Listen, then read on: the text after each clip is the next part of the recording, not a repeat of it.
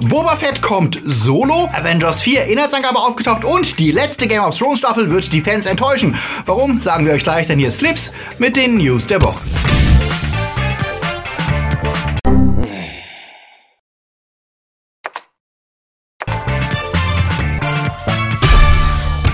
Themen der Woche. Lando ist robosexuell. Craig macht's mit Danny. Pooh trifft Ewan. Skandal um Battlefield 5. Ego-Shooter-Kritiker hat Call of Duty beworben und Neues vom Simpson-Macher.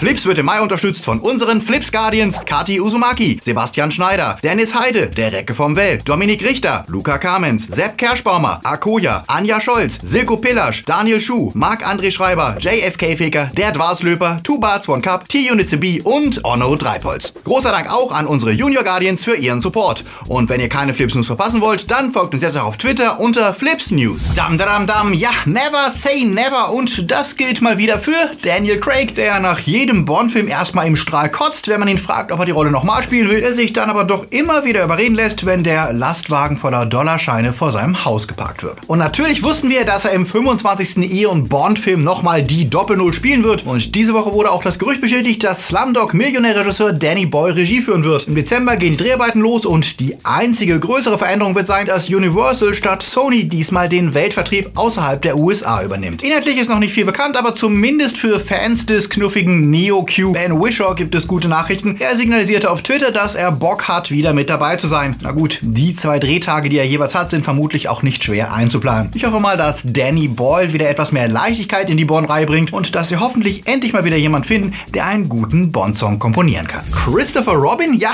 das war der Junge, der im 100 Morgenwald mit Winnie Pooh und seinen Freunden Abenteuer erlebte. Es ist aber auch der Titel des kommenden Films mit Ewan McGregor, der den erwachsenen Christopher Robin spielt, der unversehens seine Kindheitsfreunde wieder trifft. Und der neue Trailer, der irgendwo zwischen melancholischer Meditation und Paddington liegt, macht tatsächlich Lust darauf, den Film zu sehen, denn die animierten Plüschfiguren von Pooh, Tigger, Ia, Piglet und Co. sehen wirklich sehr charmant aus. Ob der Film das hält, was er verspricht, wissen wir dann ab 16. August, wenn er bei uns startet. Lando Calrissian ist die beste Figur in Solo A Star Wars Story. Da sind sich Fans und Kritiker ziemlich einig und schon jetzt können wir relativ sicher sein, dass der smooth Gambler einen eigenen Film bekommen wird. Doch natürlich geht mittlerweile kein Star Wars Film mehr über die Bühne, ohne dass ein Teil der sogenannten Fans einen Flaw Pflaumensturz bekommt. Und der war mal wieder fällig, nachdem Drehbuchautor John Caston und Donald Glover verrieten, dass Lando pansexuell sei. Also keinerlei Präferenz für ein bestimmtes Geschlecht oder in Landos Fall sogar für eine bestimmte Spezies hat. Was, wenn man es genau nimmt, ja eigentlich perfekt zu dem Charakter passt, dessen elegante Dandy-Attitüde schon immer ein Gegenstück zum Macho-Charme Han Solos bot. Was natürlich einige Fans nicht davon abhielt, gleich wieder rumzuzettern, denen missfiel, dass eine Figur, die sie immer als eindeutig hetero wahrgenommen hatten, plötzlich etwas anderes sein soll. Und deswegen wird dann auch L3 die engagierte Druidin gleich mitverdammt und nach Jahrzehnten, in denen C3PO, R2D2, BB-8, Chopper K2SO als männlich kodiert und bezeichnet wurden, hieß es plötzlich Social Justice Warrior Scheiße, es darf keine weiblichen Druiden geben. Druiden haben gar keine Geschlechtsidentität. Was natürlich zufälligerweise erst dann zum Thema wird, wenn ein Druidin nicht mehr männlich dargestellt wird. Abgesehen davon haben sich frustrierte Fanboys auch nie beschwert, wenn irgendwo in Science-Fiction-Filmen sexy Fuckboys aufgetreten sind, die die Fab-Fantasien befriedigt haben. Aber eine Druidin, die meinungsstark ist und für ihre Rechte kämpft und ein gleichwertigen Partner für einen Menschen darstellt, das geht natürlich überhaupt nicht. Dabei gibt es ja durchaus etwas zu kritisieren an der Verkündung von Castan Jr. Wie Metro und Forbes in kritischen Artikeln schreiben, ist es im Grunde eine recht billige Art für Studios, sich Diversity Goodwill einzukaufen, wenn sie regelmäßig Figuren als queer bezeichnen, die in den Filmen selbst aber keine Rolle spielen. Ob jetzt in Die Schöne und das Biest oder Dumbledore in Fantastische Tierwesen oder jetzt Lando. Es ist nämlich auch ein Zeichen von Eierlosigkeit, Figuren im Film selbst nicht eindeutig zu positionieren, weil man es sicher mit konservativen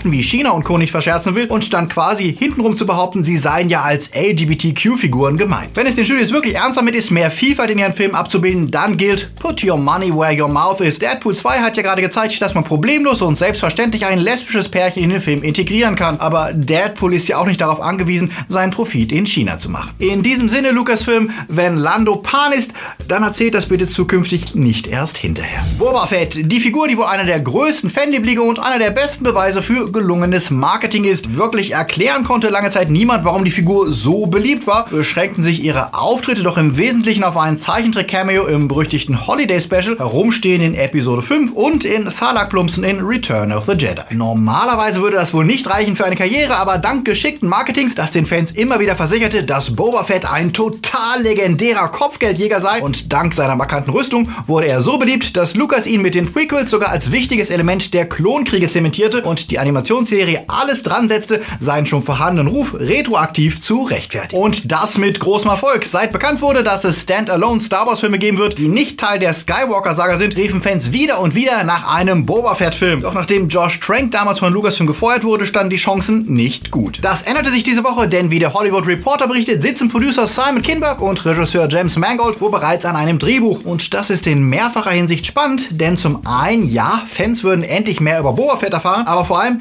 zwei wichtige Akteure des Fox-Universums würden auf Disney-Seite arbeiten. Kinberg ist eine der treibenden Kräfte hinter den X-Men-Filmen und auch Deadpool und James Mangold ist für den erfolgreichen Wolverine-Solofilm Logan verantwortlich. Auch wenn Lucasfilm und Marvel natürlich zwei verschiedene Studios innerhalb des Disney-Konzerns sind, ist es doch ein bemerkenswertes Zeichen, wenn zwei der wichtigsten Fox-Mitarbeiter plötzlich die Seiten wechseln. Wir hoffen für einen kommenden neuen Boba Fett-Darsteller, dass die Kostümdesigner diesmal mehr Wert auf Bequemlichkeit legen. Denn der Originaldarsteller Jeremy Bullock betonte ja immer wieder, wie wenig er unter dem Helm sehen konnte und wie sehr die Rüstungsteile ihm in die Beine und Arme geschnitten haben. Vielleicht wäre Boba ja mit besserer Rüstung auch nicht so unelegant in Salak geplumpst. Fast wären wir ja ohne Marvel News ausgekommen, doch dann verkündete Gott sei Dank die Seite Comic Book mit Berufung auf das Fachmagazin License Global, es wäre eine offizielle Inhaltsangabe für Avengers 4 verfügbar, was realistisch klingt, denn in den letzten Jahren waren ja Lizenzseiten und Produkte wie Spielzeuge und Kalender immer wieder die ersten, die Fans Hinweise auf die Handlung ihrer Lieblingsfilme gab. Wir erinnern uns auch, das neue Aussehen des Millennium Falcons im neuen Solofilm sahen wir ja zuerst als Spielzeug. Für Avengers 4 wird jetzt folgendes angekündigt. Die Zusammenführung von 22 miteinander verbundenen Filmen. Der vierte Teil der Avengers-Saga lässt die Zuschauer Zeuge werden des Wendepunkts einer epischen Saga.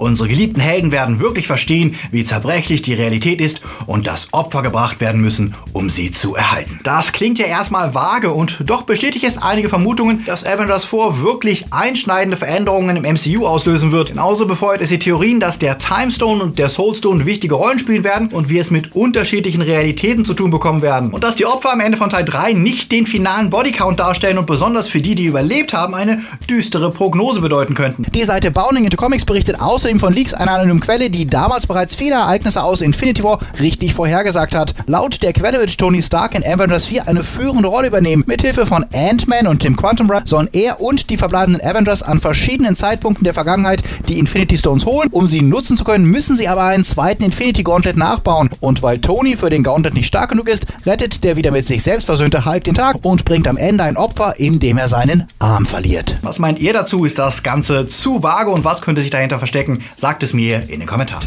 Serien, Vox, ähm, Vox.com ist ja eines der smartesten Newsportale, dessen Fokus darauf liegt, nicht nur über aktuelle Vorgänge zu berichten, sondern Hintergrundwissen und Zusammenhänge zu vermitteln. Wir lieben seit ewig ihre YouTube-Videos und deswegen ist es sehr cool, dass auch Netflix jetzt die Qualität erkannt hat und sich mit Vox zusammengetan hat, um die Serie Explain zu produzieren. Dort werden Dinge erklärt, die die meisten von uns hinnehmen, ohne sie zu hinterfragen. Die erste Folge beschäftigt sich zum Beispiel mit dem Konzept Monogamie und warum wir glauben, sie wäre die beste Form des Zusammenlebens. Andere Folgen drehen sich um Designer-DNA oder sie stellen die Frage, welche Unterschiede die Hautfarbe auf euer Einkommen hat. Spannend, provokant und fundiert trägt Explain zur Diskussion und zum drüber nachdenken an. Habt ihr die Folgen schon gesehen?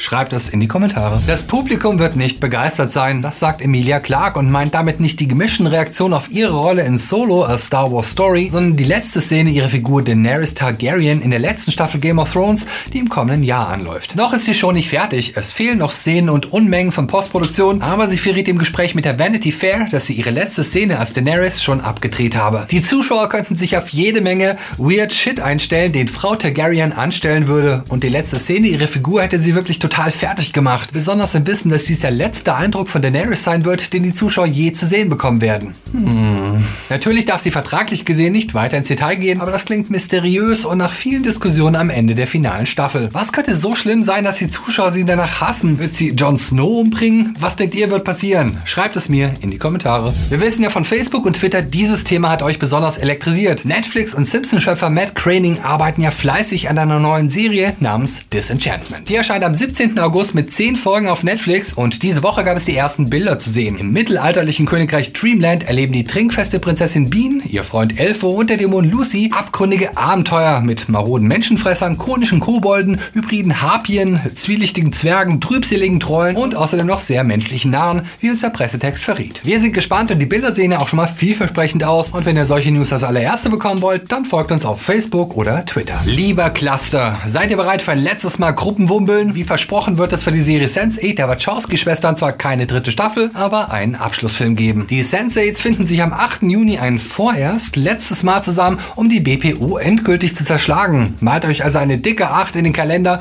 und vergesst nicht, sicherheitshalber eine Blockerpille bereitzulegen. Der Trailer des heiß erwarteten 16. Teils des Wehrsport-Simulators Battlefield ist erschienen. Ihr wisst, diese Spielreihe aus dem Hause DICE, die dafür bekannt ist, dass sie die Nummerierung ihrer Games auswürfeln. Deswegen heißt das Game auch Battlefield 5. Doch das, was die Spieler diese Woche beschäftigte, war nicht die verkackte Nummerierung, sondern dass dort eine Frau mit Armprothese zu sehen war. Denn das ruiniert ja den ganzen Realismus. Wissen wir doch, dass Frauen erst 1953 von einem verrückten Wissenschaftler in Usbekistan erfunden wurden. Zu Recht beschweren sich deswegen viele Gamer deswegen, dass ihre Soldatenfantasie viel zu bunt sei und viel zu viele Frauen habe. Genauso wie es ja schon Battlefield 1 ruiniert hat, dass dort schwarze Soldaten mitkämpfen. Denn auch Menschen mit anderer Hautfarbe sind ja erst 1963 von einem radikalen Social Justice Warrior im Labor hergestellt worden, um die weiße Rasse auszulöschen. Wir hoffen mal sehr, dass EA und DICE die Kritik annehmen, damit Gamer endlich wieder vollkommen realistisch den Zweiten Weltkrieg nachspielen können, so wie sie ihn noch nie gesehen haben. Immerhin einen Lichtblick gibt es jetzt schon. Obwohl das Spiel die Option für Ingame-Käufer hat,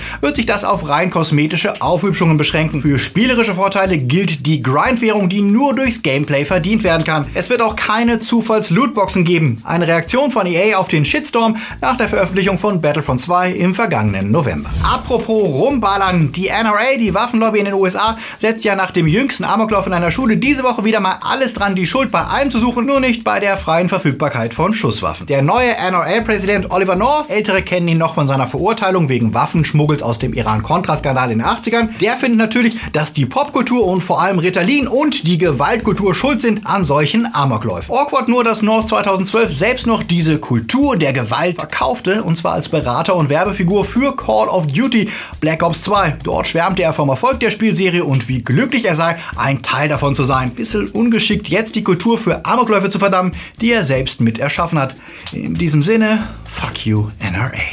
Wer traut sich anzutreten gegen Han Solo? Wir verraten es euch jetzt in den Starts der Woche. Feinde bzw. Hostiles. Ein Captain der Army stimmt widerwillig zu, im Jahr 1892 einen sterbenden Häuptling der Cheyenne und dessen Familie zu ihrem Stammesland zu eskortieren. Der rustikal raubauzige Roadmovie zeigt Christian Bale mal wieder in Spiellaune, der mit Rosamund Pike und Wes Study ebenbürtige Kollegen hat. Das reicht bei der Kritik für knappe sieben Punkte im Schnitt. Im Herbst startet ja Mary Poppins ihre Rückkehr. Doch wer nicht bis dahin warten will, um ein ungewöhnliches Kindermädchen zu sehen, der sollte vielleicht Tully in Erwägung ziehen. Das Juno Dream Team Diablo Cody und Jason Reitman haben sich erneut zusammengetan, um die Story einer überlasteten Mutter zu erzählen, die sich mit einem ungewöhnlichen Kindermädchen anfreundet. Da ist mit Charlize Theron und Mackenzie Davis gut besetzt und überzeugte auch die Kritik, die im Schnitt 7,5 Punkte gibt für Tully. Letztlich sind wir dem Universum egal oder Everyday, wie der Film im Original heißt. Das ist die Verfilmung des Young Adult Buchs von David Levithan, in dem die Seele A sich jeden Tag in einem anderen Körper wiederfindet. Als wäre das noch nicht kompliziert genug, verliebt sich A in das Mädchen Ryan, die lernen muss, damit umzugehen, jemanden zu lieben, der jeden Tag ein anderer Mensch ist. Kitschig, aber knuffig bleibt der Film ziemlich oberflächlich, doch die Besetzung macht einiges wieder wett. Das reicht bei der Kritik für knappe 6 Punkte, im Schnitt für letztlich sind wir dem Universum egal. Wenn ihr nicht nur Sonntag, sondern jeden Tag neue Filmnews möchtet, dann denkt daran, uns auf Facebook, Twitter oder auf Insta zu folgen. Und wenn ihr jetzt sofort mehr wollt, dann lege ich euch besonders die neueste Folge unseres Podcasts ans Herz, in dem ich mit Demon ausführlich über Deadpool 2 gequatscht habe. Den Link findet ihr in der Beschreibung und Flip Supporter bekommen sogar noch eine Bonus-Episode. Und vergesst nicht, unsere Top 5 abzuchecken, in der wir die Star Wars Prequels präsentieren, die wir uns wirklich wünschen. Flips lebt vom Crowdfunding und wie immer gebührt unser großer Dank nicht nur unseren Guardians, sondern auch den fantastischen Flips Time Lords, die jeden Monat einen Zehner springen lassen, damit wir alle jede Woche Flips bekommen können. Und nicht vergessen wollen wir die Flips Patronus, die mit einem Fünfer dabei sind und deswegen einmal im Monat auch hier präsentiert werden. Danke aber auch an alle Padawans, die helfen, dass wir hier weitermachen können. Genau, und vielleicht wisst ihr es, wir hangeln uns von Monat zu Monat. Flips lebt einfach von der Mischung aus Werbeeinnahmen und eurer Unterstützung. Und wenn ihr es euch leisten könnt und wollt, wir freuen uns riesig, wenn ihr uns bei Patreon oder Steady unterstützt oder vielleicht mit einem kleinen Trinkgeld bei PayPal. Wir sind nächste Woche wieder für euch da. Genießt die Sonne, seid nett zu euren Mitmenschen und viel Spaß im Hellen und läuft.